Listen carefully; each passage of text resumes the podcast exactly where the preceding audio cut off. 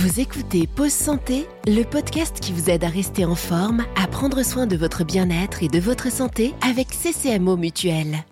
Bonjour, je suis Laurence Roufouillet, je suis sophrologue et je vous propose aujourd'hui d'aborder les difficultés d'audition avec plus de recul et d'apaisement.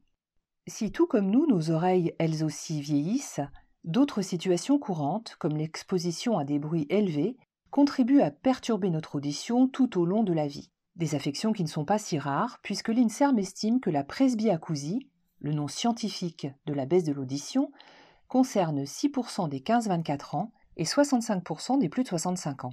À cette perte auditive s'ajoutent d'autres troubles dérangeants comme l'hyperacousie, une hypersensibilité au bruit extérieur, et les acouphènes dont on parle énormément. Ce sont des sons parasites perçus au niveau de notre oreille alors même qu'il n'y a aucun stimulus externe. En 2020, des chiffres publiés à l'occasion de la Journée nationale de l'audition révèlent que 20 millions de personnes en France sont concernées par les acouphènes, dont 6 millions de manière fréquente. Ces sifflements ou bourdonnements d'oreilles sont extrêmement invalidants et les troubles auditifs sont arrangés parmi les handicaps invisibles avec de forts retentissements dans le quotidien.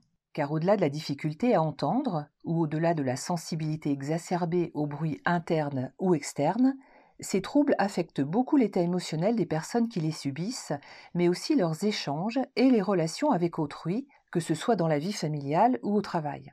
Stress, anxiété, irritabilité, pensées négatives, sentiments d'impuissance, tristesse, troubles du sommeil, isolement social sont autant de difficultés rencontrées par ceux qui connaissent des déficits auditifs.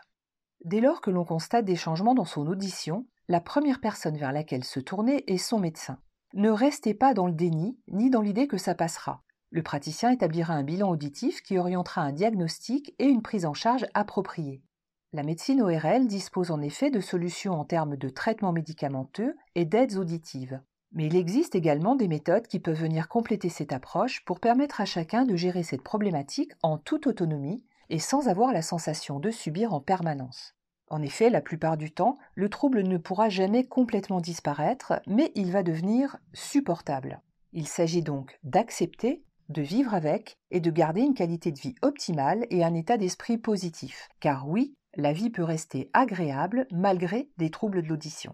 On compare souvent le bruit à une douleur lancinante. Aussi longtemps qu'on l'aperçoit, on va focaliser son attention pour faire en sorte qu'elle s'arrête au plus vite. Or, plus on y pense, et plus les perceptions augmentent, ce qui dégrade encore plus la situation. En écoutant un bruit, on l'entend et on entre dans un cercle vicieux qui s'auto-entretient.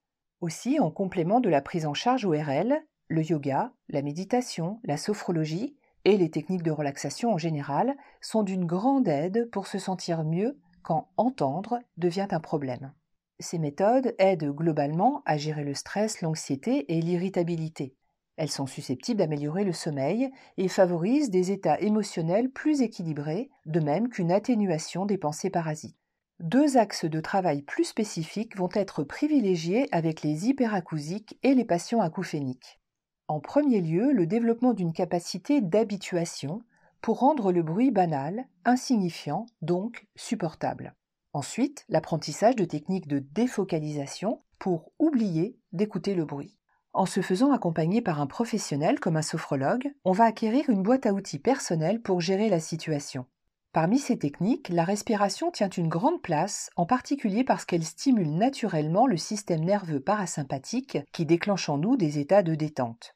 La respiration consciente est le premier antistress naturel. La respiration apaisante en particulier peut s'avérer très pertinente pour favoriser la défocalisation.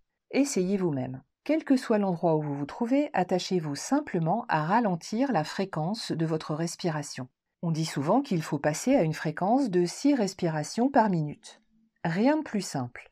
Inspirez sur 5 secondes environ et expirez de même.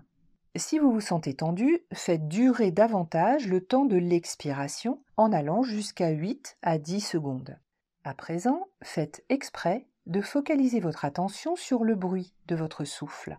À l'inspiration, vous l'entendez frotter contre la paroi interne de votre nez. À l'expiration, vous l'entendez glisser au niveau du nez ou de la bouche. Pendant 5 à 6 respirations lentes, ne faites qu'écouter le bruit de votre souffle, le son régulier et doux de votre respiration. Ne trouvez-vous pas qu'il fait penser au bruit du vent ou à celui des vagues? Poursuivez tranquillement encore quelques instants en vous laissant bercer par ce bruit.